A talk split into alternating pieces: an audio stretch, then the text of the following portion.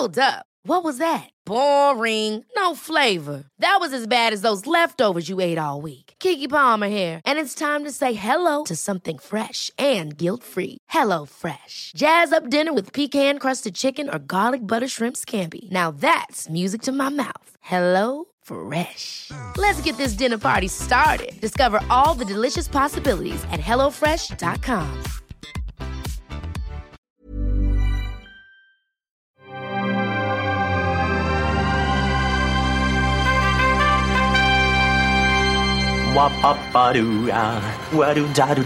Steven, arrête s'il te plaît, j'ai jamais pu encadrer Michel Legrand. Salut c'est ciné, votre rendez-vous avec le cinéma qui sait au fond de lui qu'une bonne partie de la culture fantastique qu'il ingurgite parfois contre son gré depuis sa tendre enfance prend sa source à peu près à un seul et unique point, la légende arthurienne, l'épopée qui depuis des siècles, réécriture après réécriture, nous a donné des transcriptions aussi littérales que fantaisistes, inspiré tant les Monty Python qu'Alexandre Astier, John Borman, Eric Romer ou Guy Ritchie et encouragé la plupart des auteurs des grandes sagas littéraires ou cinématographiques qui ont marqué l'histoire. Cette légende fondatrice, elle est au cœur du film qui va nous occuper dans cet épisode, Alex, le destin d'un roi, dont on va causer avec un quatuor de preux-chevaliers en quête du Graal cinématographique. Julien Dupuis, salut Julien. Salut Thomas. David Honora, salut David. Salut Thomas. Julie Le Baron, salut Julie. Salut Thomas. Et Perrine Quetzon, salut Perrine. Salut Thomas. C'est nos ciné épisode 186 et c'est parti.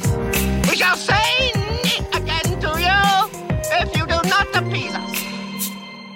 Alex, le destin d'un roi, donc nous raconte l'histoire de, attention surprise, Alex, jeune préado faisant ses premiers pas mouvementés dans une nouvelle école où il peine à s'adapter, mais ses, sou- ses soucis bien prosaïques vont vite être balayés lorsqu'il va se retrouver en possession de la, légende- de la légendaire épée Excalibur, héros malgré lui confronté à la terrible fée Morgane, épaulé par ses petits camarades de classe parmi lesquels un petit nouveau aussi baptisé Merlin.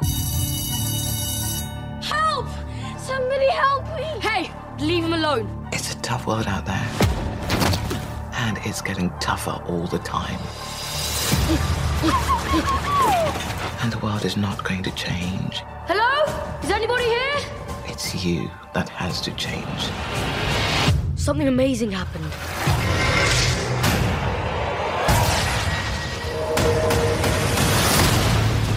You have to see what I found. There's something written on the guard. Put it into Google Translate. It means Sword of Arthur. What if it's the sword in the stone?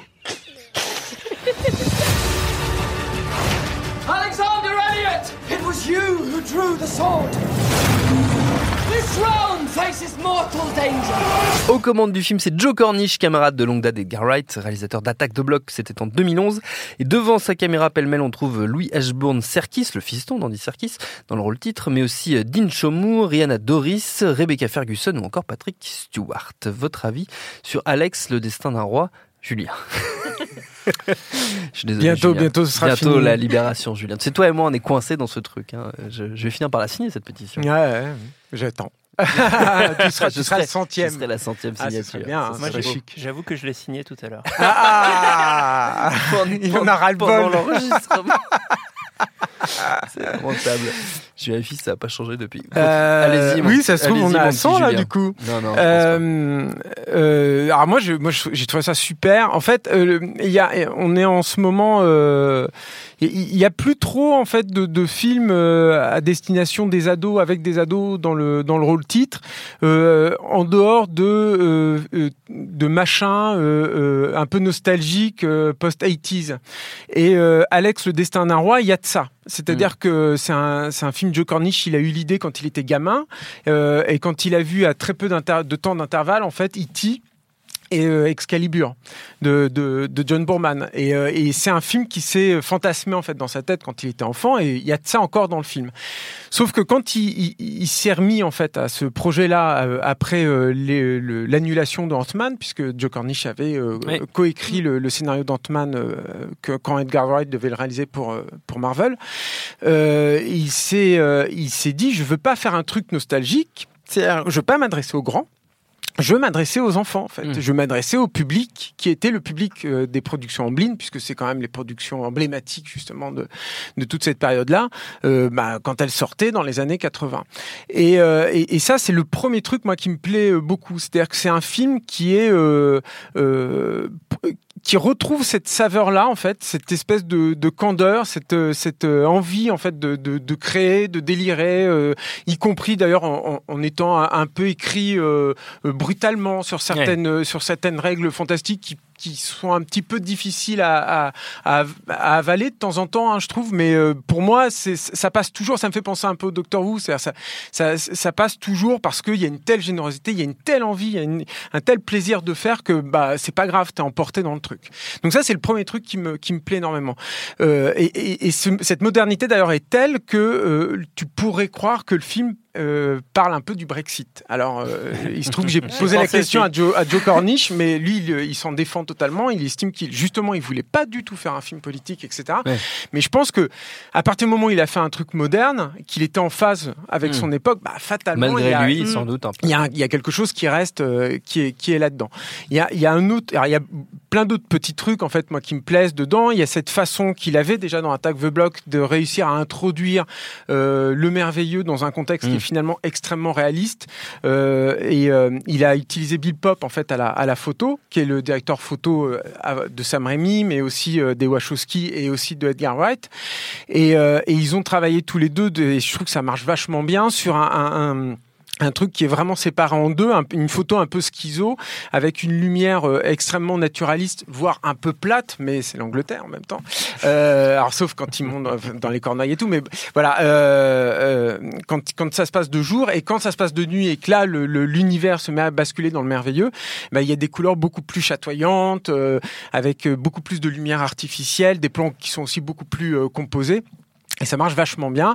Et il y a aussi un traitement des, des monstres qui est euh, très intéressant parce que il- lui, il a voulu revenir. Alors c'est pareil, c'est un peu impensif, mais ça fonctionne bien dans le film. Il a re- voulu revenir au, au créateur de Ray et avec notamment euh, un- une, une profondeur de champ et euh, euh, extrêmement extrêmement large en fait voilà qui était un, un des, des poncifs visuels en fait des, des, des effets spéciaux de Harryhausen et le dernier truc moi qui me plaît beaucoup enfin il y en a plein d'autres mais il y a un autre petit truc euh, sur lequel je, je voulais me, me- m'apesantir alors c'est un peu délicat je veux pas spoiler mais euh, ça Souvent, me- quand tu dis ça, tu spoil. euh, Ouais, c'est un peu chiant, mais c'est un peu délicat, mais mais euh, ce qui est intéressant, c'est qu'il y a À la la, fin, ils meurent tous. Il y a la voilà, question, non, non, mais il y a la question de la de la royauté. C'est-à-dire que euh, qu'est-ce qui fait de toi un héros? Ouais. Et euh, il y a tout un discours en fait dans le film que je trouve super intéressant.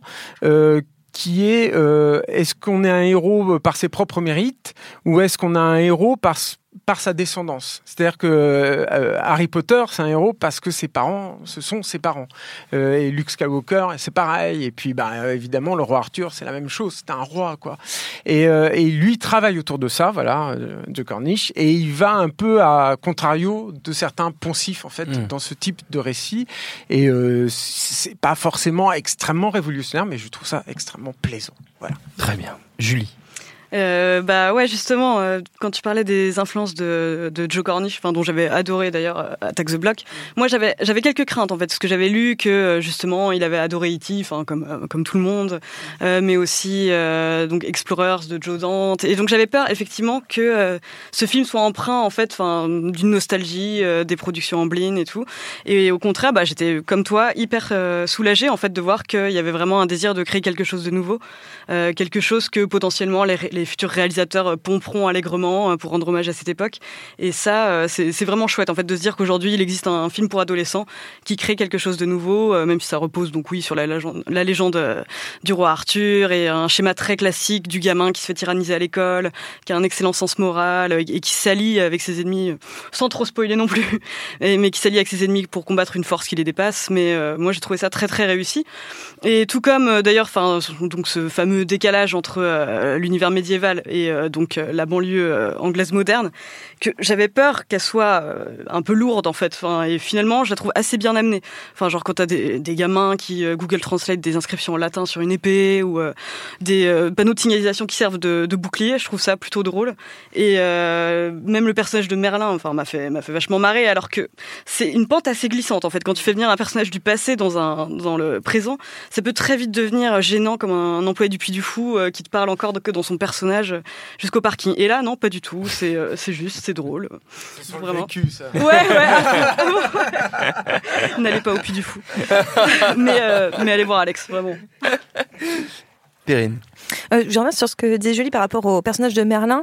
C'est vrai que je trouve que pour moi c'est l'une des grandes réussites, euh, d'une très grande réussite du film. C'est vrai qu'on a on a ce personnage qui est finalement en décalage total avec tous les autres qui sont euh, dans cette modernité, qui sont confrontés donc encore une fois à la légende arthurienne. Je reviens pas là-dessus, mais lui est un personnage qui vient clairement de se, se passer euh, intemporel. C'est un personnage qui est intemporel lui-même puisque il a ce concept de, de, de, de vieillir en rajeunissant. C'est un peu le Benjamin Button du truc, quoi. Mais en même temps, ils en ont fait un vrai phénomène comique. On a, on a quand même un acteur qui, je trouve, est un acteur ultra physique, ultra, euh, ultra présent. Il y a quelque chose chez ce, chez ce gamin, je ne l'avais jamais vu ailleurs. En réalité, là, je l'ai vu récemment dans un épisode de Fleabag. Je pense que dans, il va finir par, euh, par vraiment se faire connaître. Il a quelque chose de, de, ouais, de presque burlesque. Et je trouve que c'est ce côté presque burlesque du personnage dans le film qui vient en décalage avec tout le reste qui est relativement sérieux, plus ou moins, même si encore une fois, c'est à hauteur d'enfant et ça marche très très bien à ce niveau-là. Euh, lui est clairement, euh, clairement dans, un peu en décalage total et ça rend le personnage totalement fascinant et euh, son lien avec Patrick Stewart euh, aussi, d'autant plus. euh, J'aime beaucoup l'idée de voir Patrick Stewart rejoindre la, la- la grande lignée des sorciers parmi ses potes, Ian McKellen, etc. Ça fait plaisir de lui aussi de le voir là-dedans. Mais voilà, donc je trouve que ce personnage-là a une très grande force et c'est vrai que hum, j'avais aussi énormément aimé Attack the Block et j'attendais beaucoup le nouveau Joe Cornish et je trouve qu'il a cette capacité de filmer les enfants toujours en les en les en les les grandissant en les en les en les magnifiant en fait. C'est-à-dire qu'il en fait littéralement des héros. Il a une manière de poser sa caméra avec eux. C'est-à-dire que c'est jamais euh, condescendant c'est jamais c'est-à-dire on est vraiment à la hauteur mais c'est c'est impensif de dire à hauteur d'enfant mais c'est ça mais légèrement en dessous parce que comme quoi ils sont ils sont héroïques en fait. Mm. et, je- et il faisait déjà ça dans Attack the Block c'est-à-dire que vraiment c'est pas des c'est pas ils sont pas secondaires. Les héros c'est eux c'est les adultes sont complètement en retrait. C'est là où aussi on retrouve ce côté un petit peu Amblin où clairement c'est les enfants. Et je trouve que ce niveau-là Amblin il est en effet pas dans l'hommage il est Amblin c'est-à-dire que on n'est pas dans une tartine de euh, oh là là vous vous souvenez comme c'était bien. Non non c'est on est vraiment euh, encore une fois dans cette pensée qu'on fait des films pour les enfants sans les prendre pour des idiots et, euh, et même je trouve que rien qu'au niveau des costumes c'est très fort. Par exemple l'idée de donc on joue avec cette idée que les c'est des enfants anglais qui vont dans des écoles où ils ont des costumes puisque enfin le, le- traditionnellement beaucoup dans beaucoup d'écoles anglaises on continue à porter euh, L'uniforme. et on, donc on joue avec cette idée d'uniforme mais aussi avec des couleurs médiévales puisqu'on va retrouver principalement le bleu et le rouge qui sont des couleurs euh, par excellence de la chevalerie du, du- du médiéval. Et je trouve qu'il y a une idée aussi mine de rien presque marketing intéressante. Je pense je pense pas que c'est fait dans cette idée là mais moi je trouve ça super que pour des gamins qui si ça se trouve tombent amoureux d'Alex euh, le destin d'un en le voyant et ben ils pourront rejouer entre eux parce que les, costumes finalement sont faits avec des des, protèges genoux qu'ils peuvent avoir pour faire du vélo euh, les panneaux de sign- signalisation qui servent de bouclier euh, dans une foire à machin on trouve une épée et j'aime bien cette idée que d'un seul coup on peut tout de suite se réapproprier les personnages littéralement en fait tout le temps et je voilà je trouve que le film a cette intelligence toujours de penser non seulement à sa narration, évidemment, mais de penser à son public et euh, au public qu'il vise derrière, Mm. sans un intérêt euh, de vendre des jouets. C'est pas ça l'idée, mais de leur dire, vous aussi, vous pouvez être le roi Arthur, en fait. Vous aussi, vous pouvez vivre cette aventure-là. Et je trouve que euh, à ce niveau-là, Joe Cornish est très, très, très, très fort.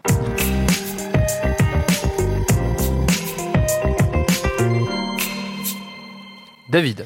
Euh, ouais, c'est aussi un film qui fait se rendre compte à quel point on est traumatisé par certaines des productions actuelles. Euh, en fait, euh, le, film s'ouvre sur un, euh, un film d'animation qui raconte la légende du, roi Arthur. Et parce que moi, il y a quelques jours, j'ai vu un autre film qui repose sur cette même thématique d'un enfant qui va devenir un héros, Shazam pour pas le citer. J'avais très peur qu'à tout moment ce- cette introduction soit rompue par un coup de scratch pour dire pour faire un gag à la con et, et rompre le, le- le premier degré du film. Et en fait, c'est très agréable de, de, de suivre l'histoire et de voir que euh, bah, le, cinéaste qui était en train de nous raconter ce truc, il croit et, euh, et, et- et nous raconte quelque chose sans avoir à euh, faire des ruptures en permanence de ton, euh, sans avoir à rajouter la petite blague qui vient, qui détruit toute la séquence que tu viens de construire. Et rien que ça, en fait, ça, ça, ça, ça fait plaisir. Et, et presque en tant que spectateur, j'abordais le film un peu tremblant en disant ah, quand est-ce qu'il va tout foutre en l'air? Quand est-ce qu'il va tout foutre en l'air? Et, euh, et en fait, le, le, le film se déroule. Alors après, euh, bah, comme, comme le disait Julien au début, c'est vrai que c'est un film pour enfants. Donc moi, j'y trouve pas toujours mon compte. Et euh, bah, parfois, je me suis un petit peu ennuyé. Parfois, je me dis bon, bah, c'est vrai que ça, j'ai un peu passé l'âge. Et euh, malgré tout, euh, bah, justement, grâce à des idées, euh, notamment euh, celles dont parlait Perrine, de, euh, de réappropriation de, de, de, notre quotidien, du quotidien urbain et des choses comme ça, ça donne lieu à des, à des séquences qui, même pour, pour un spectateur adulte, sont assez jouissives. Et notamment, il y a une, une grande séquence à la fin de, de, guerre, en fait, qui est, qui est hyper réussie et hyper jouissive, notamment dans sa préparation et dans la manière dont le, le, le, le truc est amené. Donc, euh, c'est un film que je trouve intéressant qui. qui euh, qui me qui, qui en plus par ailleurs m'a évoqué deux films récents que je trouvais ratés pour des raisons euh, complètement opposées. Donc d'une part euh, euh, Shazam parce que euh, c'est un film qui justement euh, en fait vise plutôt un, un public de de- d'adultes qui qui voudraient rester ados euh, pour des raisons à mon sens assez absurdes et plus de, des raisons de consommateurs plus que des raisons de de, de vouloir garder son âme d'enfant et, euh, et l'autre film euh, auquel j'ai aussi pensé, c'est le dernier film de Xavier Dolan, qui est raté euh, pour des histoires de, construction, le, fait aussi qu'il y a un gros morceau du film bah, qui, a été, qui a été coupé, ce qui fait que toute la, charpente s'effondre un peu quand on regarde ça. Mais la manière dont Joe Cornish décrit la relation entre le, petit garçon et sa mère, ben, je trouve pas du tout à rougir de, de, de, films dramatiques hyper sérieux, hyper, euh, euh, comment dire, retournés vers, vers, vers ses personnages. Et il arrive à, créer ça, à, comment dire, à maintenir ça dans euh, quelque chose qui, à la fois un film d'aventure, etc. Et ça, je pense que c'est ça vraiment ce qui était la marque de fabrique des films de l'époque d'Amblin dont on a déjà parlé et qu'on aimait. C'était cette capacité à toucher à la fois le merveilleux et à la fois de traiter des thématiques euh, qui sont euh, hyper intimes et, hyper euh, concernantes pour tout le monde. Perrine? Euh, Je suis d'accord sur les thématiques concernantes parce que justement cette idée encore une fois de mettre les enfants au centre et tout ça, on est sur des problématiques d'enfants aussi. Hmm. C'est-à-dire eux-mêmes comment ils traversent donc évidemment le côté euh, bully, enfin de se faire euh, voilà de se faire taper à l'école, mais il y a aussi des histoires de, de liées aux parents, liées euh, euh, à sa relation aux autres, où est-ce qu'on se place, etc. Donc ça j'aime bien parce qu'il il utilise ça tout en le mettant dans cette histoire de légende arthurienne, ça marche très bien. Et peut-être ma limite à moi dans le film, ma seule limite, c'est que je trouve qu'à des moments, euh, j'ai regretté un tout petit peu ça, c'est que euh, parfois j'ai presque l'impression qu'il fait presque pas assez confiance, alors soit à son film, soit à, à- à son public, même si justement tout le reste démontre qu'il fait confiance à son public, c'est que je le trouve presque trop explicatif euh, sur euh, ce que doivent comprendre, ce que doivent en tirer les enfants en fait, c'est-à-dire euh, l'idée de, enfin je sais pas moi l'idée que on, on, on- on est fort, qu'il faut se baser sur sa, sur sa, sur ses relations, sur sa gentillesse, sur sa force personnelle. Enfin voilà, toutes ces choses-là sont un petit peu trop soulignées à mon goût, c'est-à-dire que non seulement on le voit, mais en plus c'est dit à l'oral. Et je pense pas que c'était nécessaire, puisque clairement euh, le film se suffit à lui-même. Il y avait peut-être pas besoin de rajouter ça dans les dialogues, et c'est un tout petit peu dommage. Ouais, moi, moi, il y a, un- il y a, j'ai une autre réserve et qui est quand même, un- à mon sens, un problème assez important. C'est, euh, euh, c'est sur euh, le, le, le design du film et notamment le design du, du, du monstre principal, ou enfin de la, la sorcière, ou je sais pas comment on pourrait la, la désigner exactement, euh, que je, qui je trouvais un petit peu cheap, nous renvoie quand même à, à, à des, à des films qui commencent à, dater, à dater pas mal. Et, et, dans, ce- et, en- et aussi, en fait, je pense que là-dedans, quand t'as pas forcément les moyens de, de, de, de faire aussi bien que ce que, que ce que tu voudrais, d'autres cinéastes vont trouver euh, comment dire des parades ou des, des manières de plus suggérer euh, l'antagoniste ou de voilà de, de créer des choses comme ça. Là on a on a on a un monstre qui est, qui est très très explicite très visuel et, et un petit un petit peu cheap à mon sens et euh, et, à ce niveau là en fait j'ai- ça m'a fait pas mal penser aussi pour le euh, pour la caractérisation du personnage principal à, quelques minutes après minuit de, Bayona, où là on est dans un registre quand même beaucoup plus grave, beaucoup plus difficile, avec euh, bah, pareil ce rapport entre l'intime et le merveilleux, mais qui réussissait beaucoup mieux à intégrer le- les éléments fantastiques dans, dans l'univers visuel. Là je trouve que euh, c'est très bien quand euh, bah, quand justement on est dans, tout ce qui est purement, euh, comment dire, pratique et tout ce qui euh, relève de euh, bah, aller, acheter des bouts d'armure, etc. À la limite, les, transform- les transformations de Merlin aussi. Mais quand on va vraiment trop loin dans le fantastique, je trouve que le, film tombe un peu dans le précipice de, de soit son manque de moyens, soit peut-être un manque de temps. Enfin, je je sais pas exactement ce qui a été le, souci à ce niveau-là, mais c'est voilà, j'ai pas du tout été emballé par par le, le production design euh, dans le pur fantastique. En, en même temps, je, je- je trouve que sur le sur le méchant, il y a une, y a une, moi, il y a une idée que j'aime beaucoup, c'est que c'est qu'elle soit seule en fait, Mm. et, euh, et, et il n'est pas tombé non plus dans ce travers de lui foutre euh, des hommes de main euh, qui soient euh, très caractérisés en fait.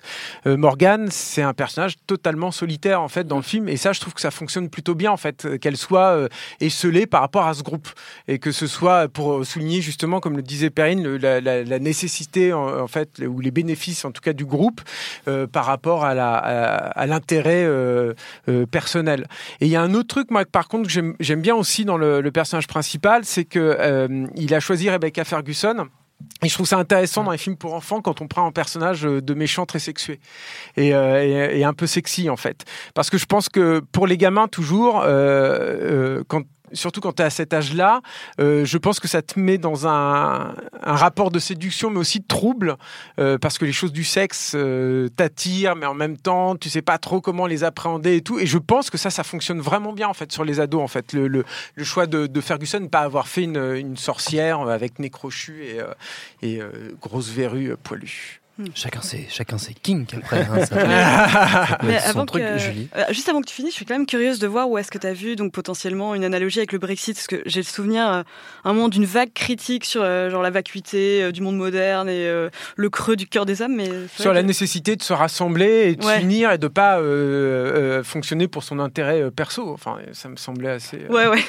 Non, mais je l'avais, logique, je quoi. l'avais, Enfin, je l'avais voilà. tellement pas lu comme ça. Franchement, tu m'ouvres des portes. Ouais, ouais, et puis il y y a même. euh, Ça sert à ça, cette émission. non, non, mais moi, il y, a, il y a même un moment, en fait, un bout de, de discours euh, avant de fédérer tout le monde qui, euh, enfin, quand Qui tu des affiches aussi, je crois. Ouais, Enfin, non mais c'est vrai que enfin j'ai aussi pensé pendant le film et moi je me suis fait la réflexion de dire ah oui mais avec la production enfin ça, ça me paraissait bizarre euh, dans le timing de se lancer dans un truc écrit là-dessus donc mais mais souvent comme tu l'as dit c'est c'est des, des trucs qui sont pas vraiment conscients mais qui sont là parce que c'est là quoi. Mm.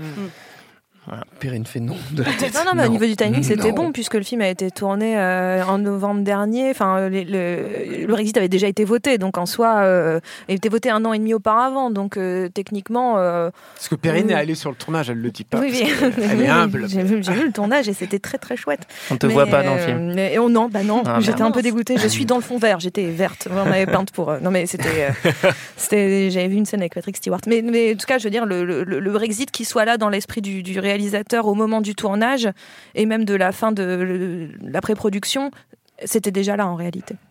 Pour terminer, on va faire comme toujours un petit tour de recommandations dans l'univers de votre choix, film pour enfants, film en blanc ou toute autre chose, parce que vous le savez, c'est un espace de liberté absolue. Tiens, Perrine, justement, tu avais la parole, tu la conserves. Je la conserve.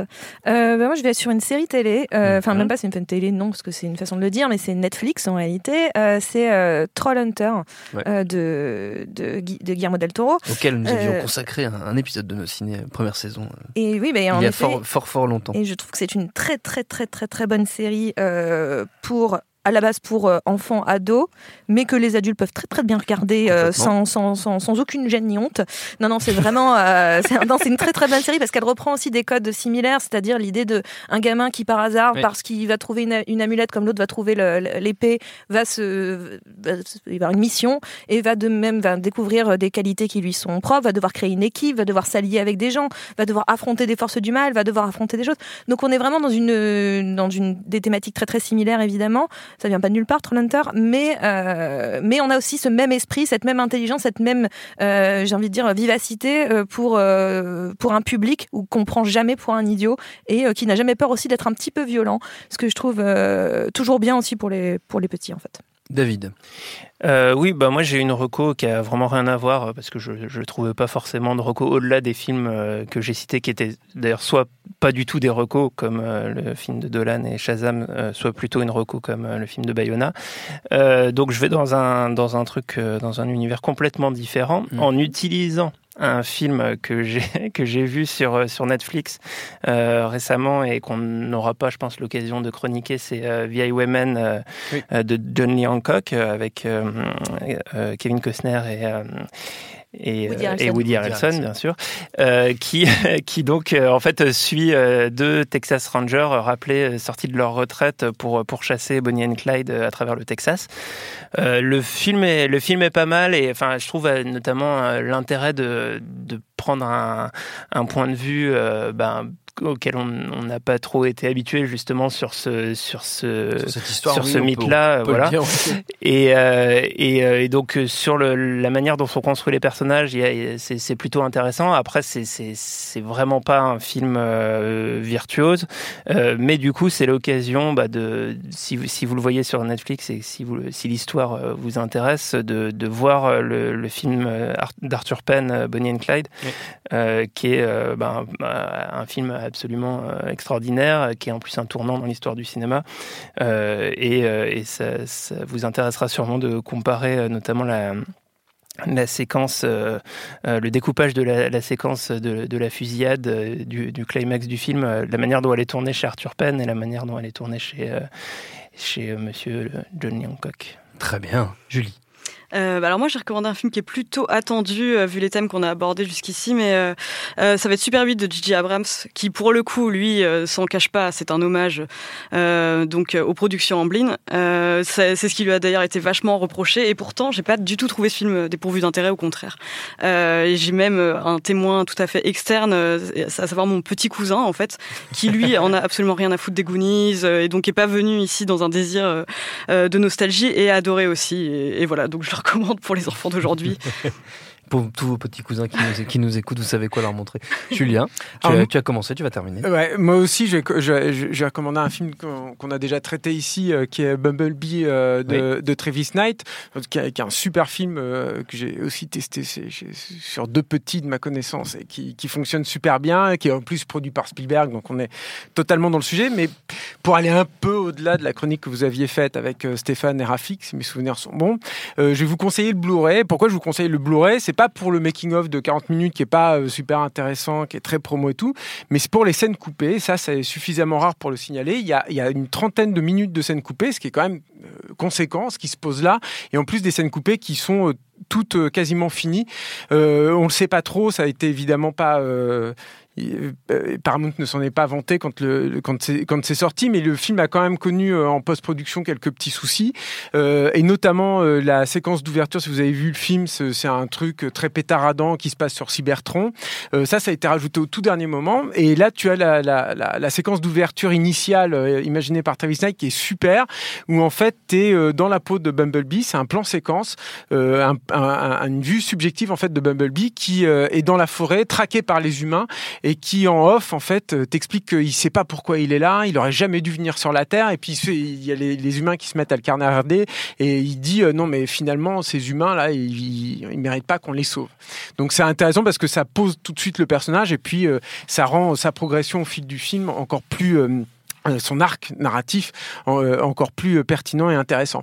Et en plus, il y a une autre, enfin, il y a plein d'autres trucs euh, super dans le dans, dans, les scènes coupées, notamment sur le l'héroïne en fait qui est, beaucoup plus euh, paria en fait dans, dans toutes ces scènes coupées et tout.